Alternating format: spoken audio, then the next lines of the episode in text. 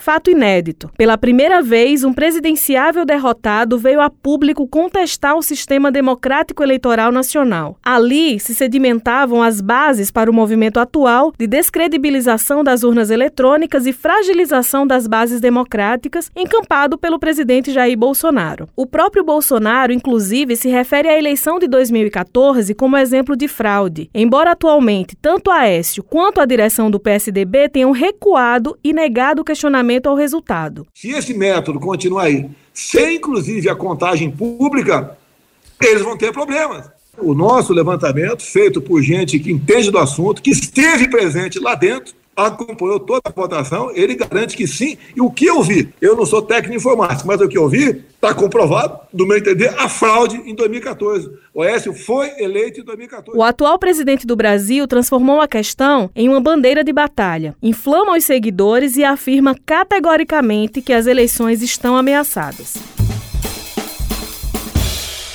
Olá, eu sou Ivina Souto. E eu sou Beth Menezes. Este é o Redação Tabajara, seu podcast que vai muito além da notícia. Você confere aqui em uma abordagem diferente os principais assuntos do momento. Este é um conteúdo da empresa paraibana de comunicação gerado exclusivamente para as plataformas digitais.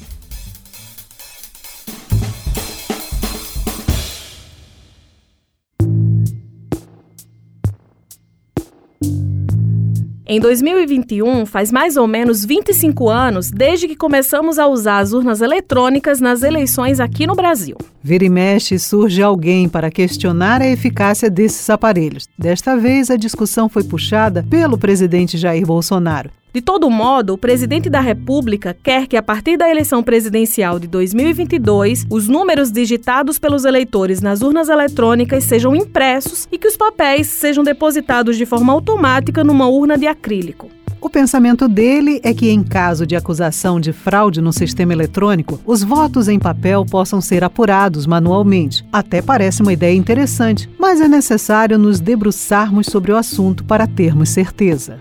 A temática do voto impresso já está em pauta no Congresso Nacional. Em maio, a Câmara dos Deputados criou uma comissão especial para estudar uma proposta de emenda à Constituição que institui o mesmo modelo de voto impresso pregado pelo presidente da República. A PEC 135 de 2019 foi redigida pela deputada federal Bia Kisses, do PSL do Distrito Federal, e tem como relator o deputado Felipe Barros, do PSL do Paraná, que deu parecer favorável à aprovação, ambos integrantes da base governista. O Tribunal Superior Eleitoral, TSE, responsável pela organização das votações brasileiras, refuta as acusações de vulnerabilidade do sistema eletrônico. Em nota, o TSE diz que utiliza o que há de mais moderno em tecnologia para garantir a integridade, a confiabilidade, a transparência e a autenticidade do processo eleitoral. O voto eletrônico veio para acabar com a série de fraudes e irregularidades que existia no voto manual, que até então perdurava.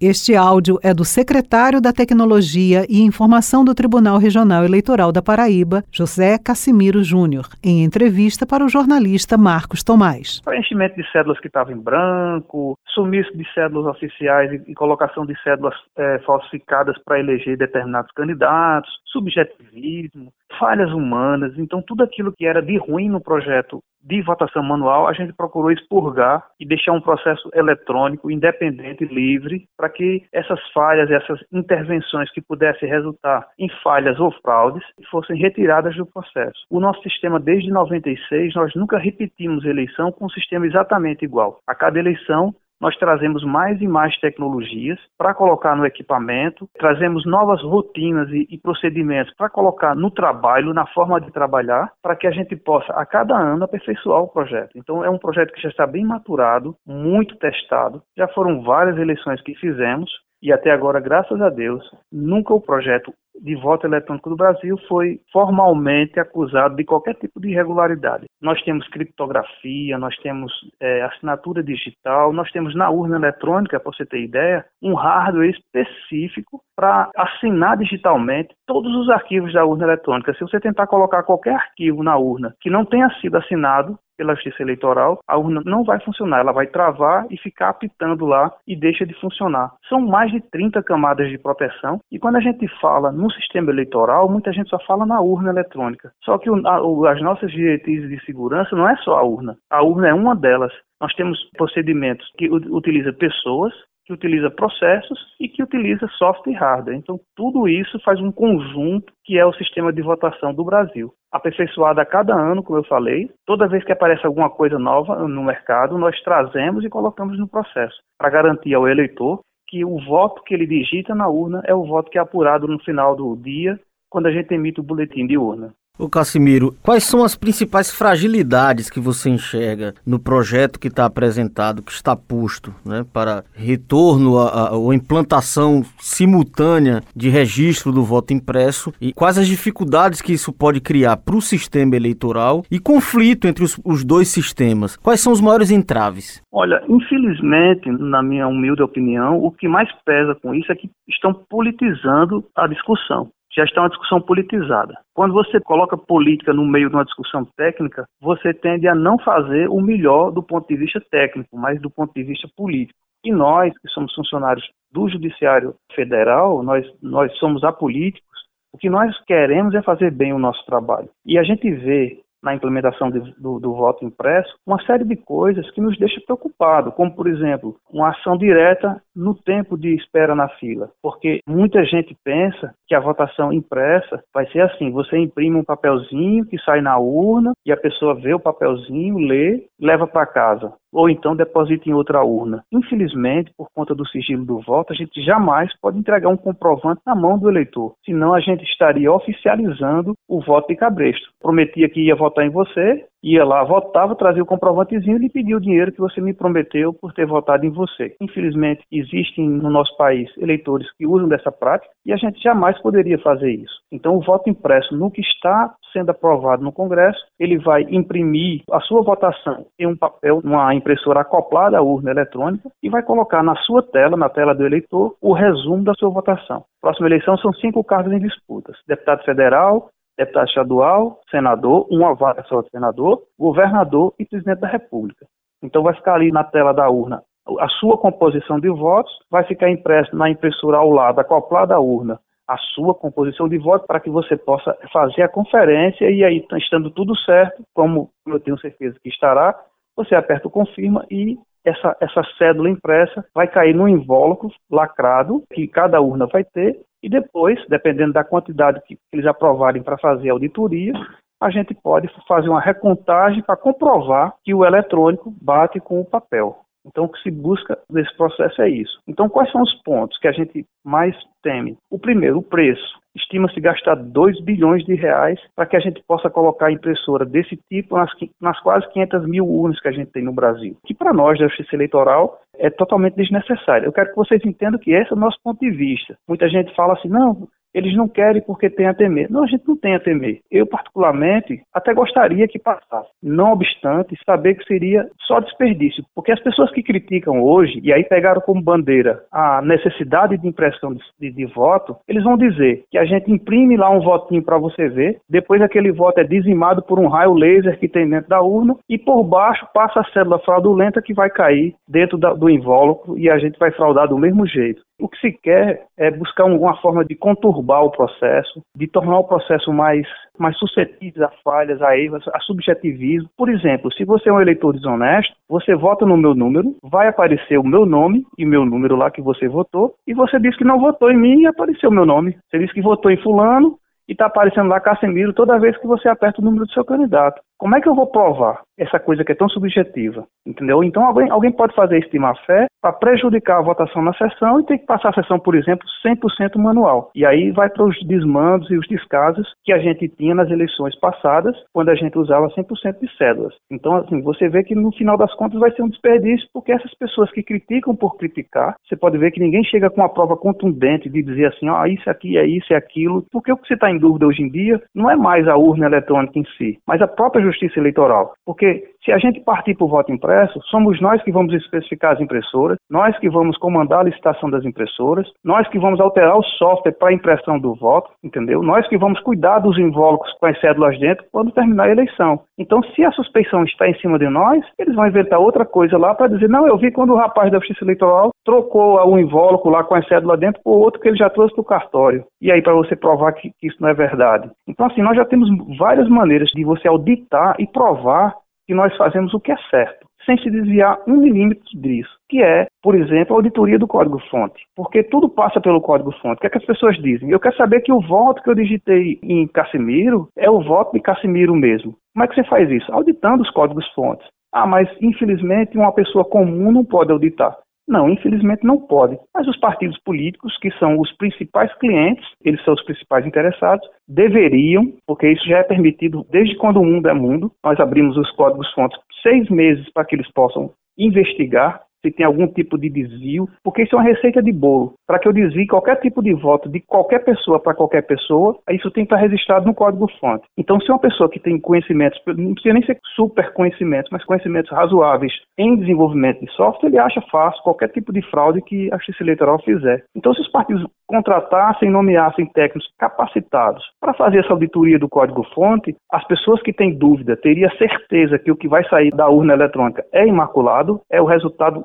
igual que o eleitor digitou, a gente sabe disso, não adianta só a gente saber, vocês têm que ter certeza disso também, porque nós somos servidores públicos, trabalhamos para o público a gente tem como facilitar a vida do eleitor à medida que os partidos nomeiem fiscais competentes para nos fiscalizar mais de perto. A gente faz aqui a geração de mídias, vocês fazem coberturas, não aparece ninguém de partido político. A gente faz a preparação das urnas, não aparece ninguém de partido político. A gente faz uma auditoria chamada auditoria de votação paralela, onde a gente pega uma urna que já está instalada na sessão, traz para o tribunal e faz uma votação nela para mostrar que o que foi votado é o que é apurado no final. Não aparece ninguém de partido político e a gente fica fazendo para a gente ver mesmo, para uma coisa que a gente já sabe que é correta. Então, são essas coisas que precisam mudar. O sistema é muito bom, o sistema é auditável. Só precisa que as pessoas interessadas cheguem juntos e cumpram o seu dever de fiscalizar. A fiscalização é salutar para a justiça eleitoral. Nós já fizemos muitas adaptações, muitas melhorias a partir de sugestões de pessoas que foram lá, por exemplo, naquele teste que a gente faz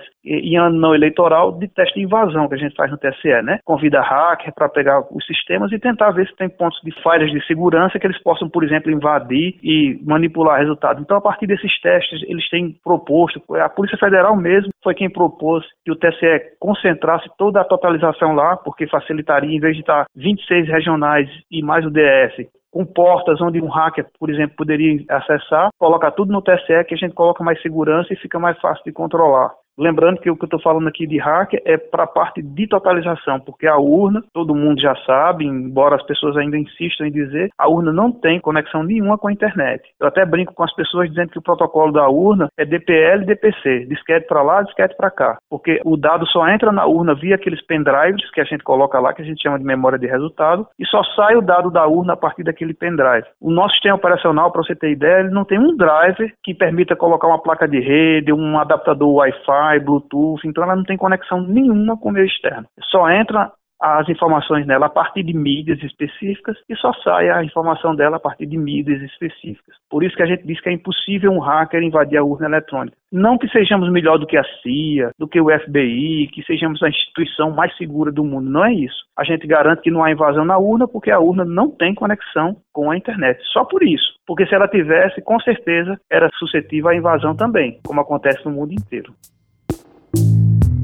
Ô Casimiro, nesse país, né, da ordem tumultuar, a ordem tacar fogo, incendiar ou promover o caos, a gente sabe que o risco é iminente. Teria tempo hábil para ser implantado já nas próximas eleições, você como conhecedor, um país macro como o Brasil, um país continental, tantas urnas eletrônicas, um sistema todo ser remodelado, a gente poderia ter em 2022 ainda esse sistema? Eu acho pouco provável que a gente consiga. E vou te explicar por quê. A gente está com o modelo mais novo de urna eletrônica que a gente tem é 2015. Desde lá, a gente até hoje não conseguiu comprar mais urnas eletrônicas para renovar nosso parque. Então nós temos urna modelo 2009, 2010, 2011, 2013 e 2015. Temos todos esses modelos de urna que foram as urnas usadas na eleição passada e que se continuar o cenário do jeito que está, talvez corramos o risco de usar esses mesmos modelos nas eleições de 2022, porque está faltando componente eletrônico no mercado para a fabricação das urnas. Então a gente já fez licitação, já está lá em processo e tudo de fabricação, mas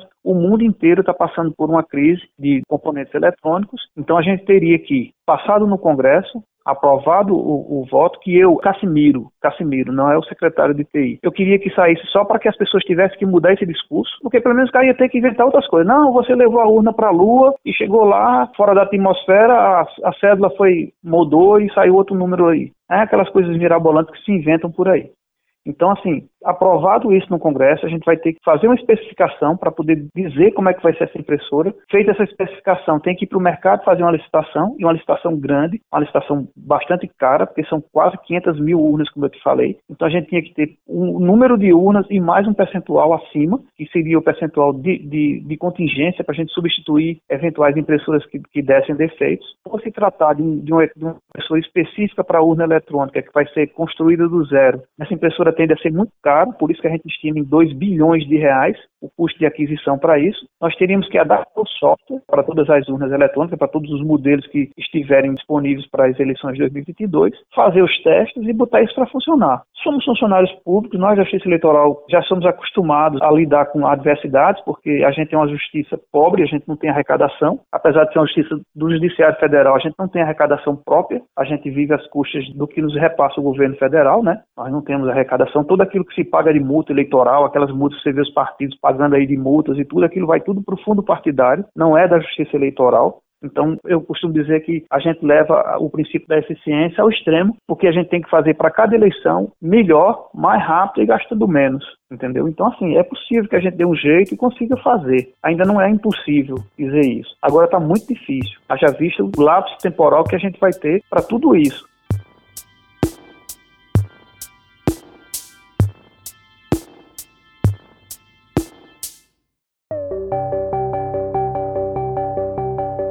As urnas eletrônicas foram adotadas em alguns municípios nas eleições de 1996 e 1998 em caráter experimental. Dado o êxito dessas primeiras experiências, passou a ser utilizada nacionalmente e, em definitivo, nas eleições de 2000, deixando para trás o voto nas cédulas de papel. Naquele momento, celebrou-se a velocidade e rapidez na divulgação do resultado. A apuração, que antes se arrastava por dias e até semanas, passou a ser concluída no mesmo dia da votação. Para compreendermos melhor esse percurso histórico, voltamos a falar com o secretário da Tecnologia e Informação do Tribunal Regional Eleitoral da Paraíba, José Cassimiro Júnior, em entrevista ao jornalista Marcos Tomás o que a gente tentou e tem tentado a, a, cada eleição é deixar o processo cada vez mais seguro e célere. O nosso problema é que a gente, além de garantir uma votação segura, nossa votação tem que ser transparente e tem que ter o sigilo do voto. Então, o nosso tempo de uso fala a nosso favor.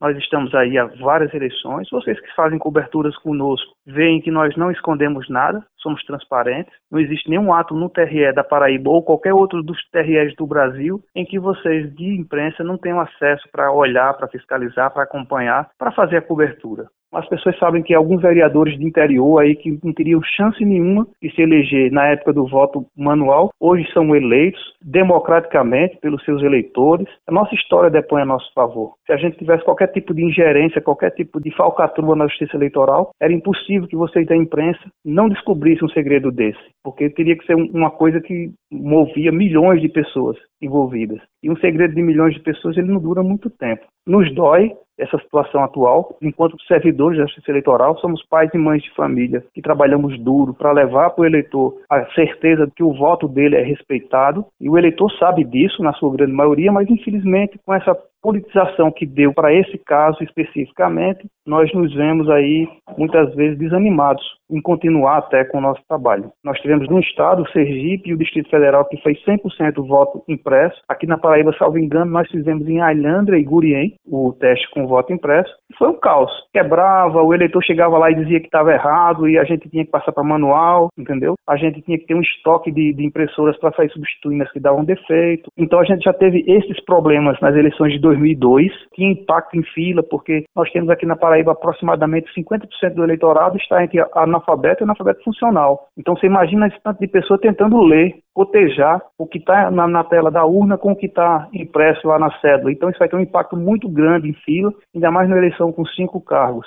Casimiro, é, é, vou agora me valer dos seus 30 anos de atuação na Justiça Eleitoral. Você citou, e eu acho que é muito emblemático, esse exemplo das eleições de 2002, Alhandra, né, Gurien, eu acho que você falou aqui na Paraíba. Você pegou os últimos estertores, né, o final do, do, do voto impresso aqui no estado. Você consegue, assim, naturalmente, como estudioso também da área, relatar episódios da votação manual mesmo, a época que a votação era efetivamente só manual. E aí sim, que eh, eleições completamente colocadas sob suspeição aqui no estado. Eu posso lhe dar um caso concreto, rapidinho. Eleição 1994, eleição estadual e nós fizemos recontagem em um, um, município, uma zona eleitoral do estado, apenas uma, isso está lá no, no TRE documentado. E só nessa zona que nós fizemos a recontagem, houve mudança de um deputado federal e de um deputado estadual. A gente tinha um cuidado, na cabine de votação só podia ter caneta azul, lá na apuração só podia ter caneta eh, vermelha, para que ninguém preenchesse votos em banco lá durante a apuração. E a gente chegou a ver até cédulas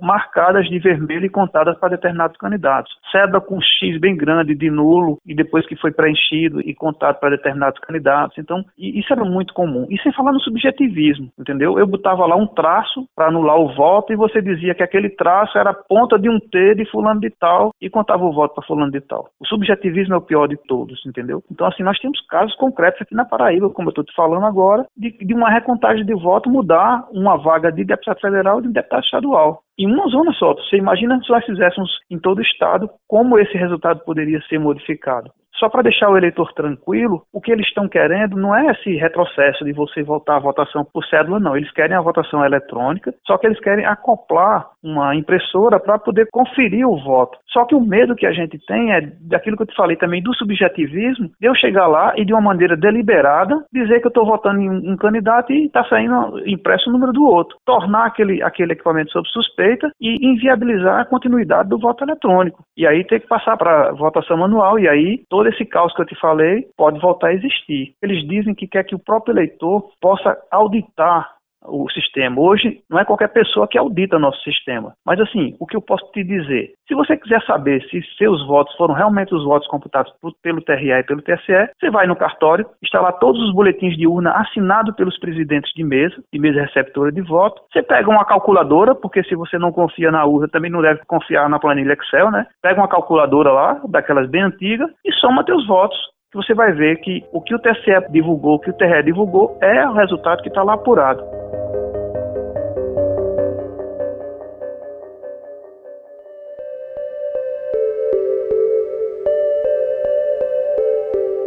A experiência de 2002 contou com 7 milhões 130 mil eleitores de 150 municípios, o equivalente a 6,18% do eleitorado na época. Um relatório da Justiça Eleitoral sobre as eleições de 2002 mostrou vários problemas e complicações do voto impresso. Havia demora para votar nas sessões com esse modelo, pois muitas vezes as impressoras apresentavam panes mecânicas e travavam. As falhas de travamento de papel na impressora tiveram que ser resolvidas por meio da intervenção dos mesários, o que imediatamente levantou a discussão sobre a violação do sigilo do voto. A Justiça Eleitoral também verificou o desinteresse dos eleitores para verificar se houve coincidência entre a votação eletrônica e a cédula impressa. Muitos eleitores simplesmente saíram da cabine sem confirmar o voto impresso. E aí surge a pergunta: será que realmente vale a pena? Se tivéssemos a garantia que esses problemas e outros não fossem ocorrer, quanto nos custaria isso? É viável para este momento de crise em que vivemos?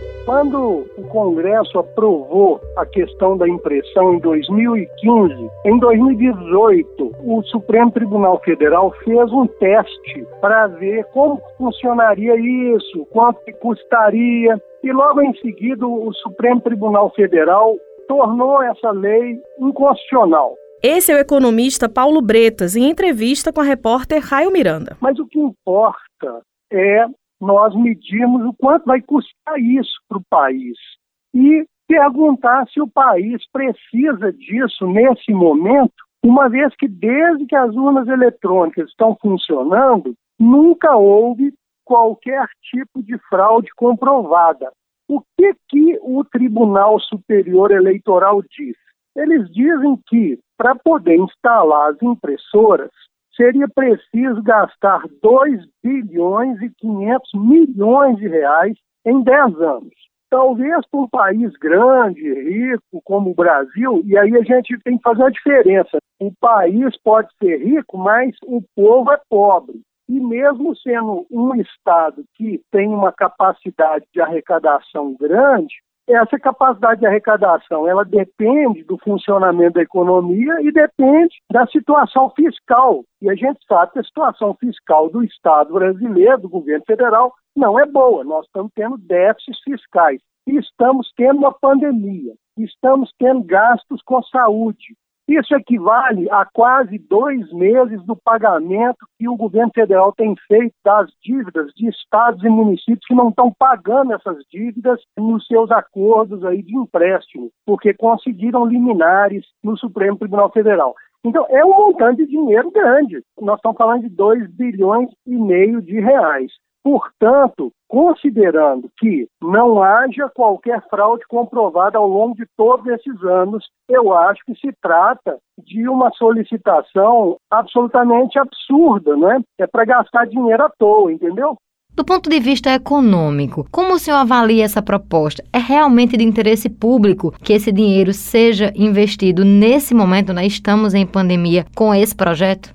Eu vou repetir. Acho que é um gasto inútil. Acho que os nossos governantes precisam ter mais responsabilidade, precisam se desligar das suas ideologias, porque essa questão do voto impresso se tornou muito mais uma religião, né, um mito, uma coisa assim ideológica, porque representa despesas a mais num momento que nós não podemos gastar e sem qualquer efetividade, porque o teste foi feito. O Tribunal Superior Eleitoral testou isso em 2018 e chegou à conclusão que não aumenta a segurança em nada. E toda eleição que nós temos, nós temos também convidados internacionais, observadores internacionais que vêm observar o pleito e dizer se o pleito foi feito de acordo com as condições democráticas e de segurança do voto. Portanto, como economista e considerando a situação econômica do país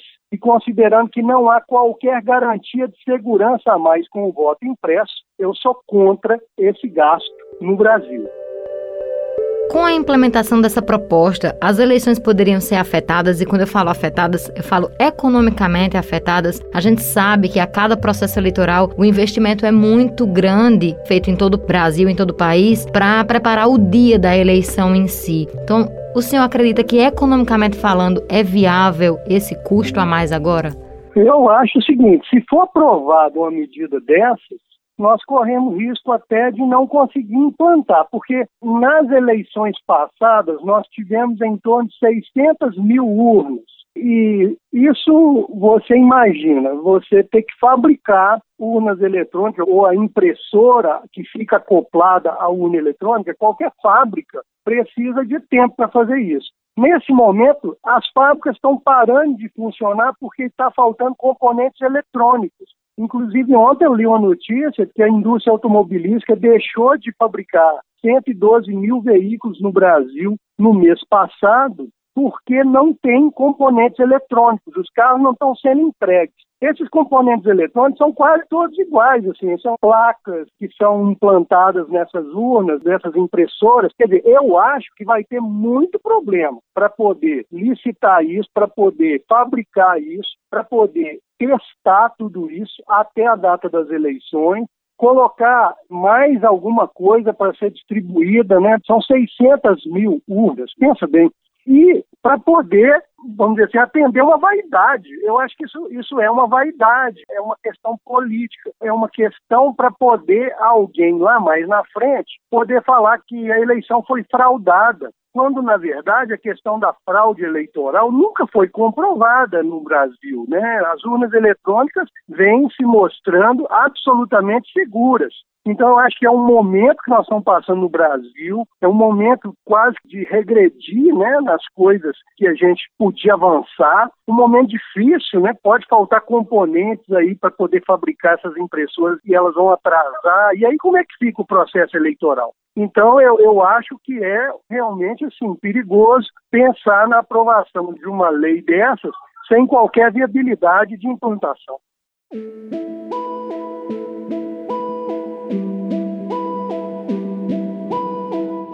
Vivemos em um momento incerto na política brasileira. Vemos a democracia sendo colocada em xeque todos os dias por parte do presidente Jair Bolsonaro e de seus apoiadores. Porém, vale salientar que é importante compreender os contextos históricos do Brasil para poder avançar e não retroceder. É importante ficar bem atento a essas mudanças e pautas que estão sendo colocadas, tanto na Câmara Federal quanto no Senado. O site do Senado, por exemplo, colocou uma consulta pública para saber se a população está a favor ou não do voto impresso. Participar de debates e de consultas públicas também é exercitar a cidadania.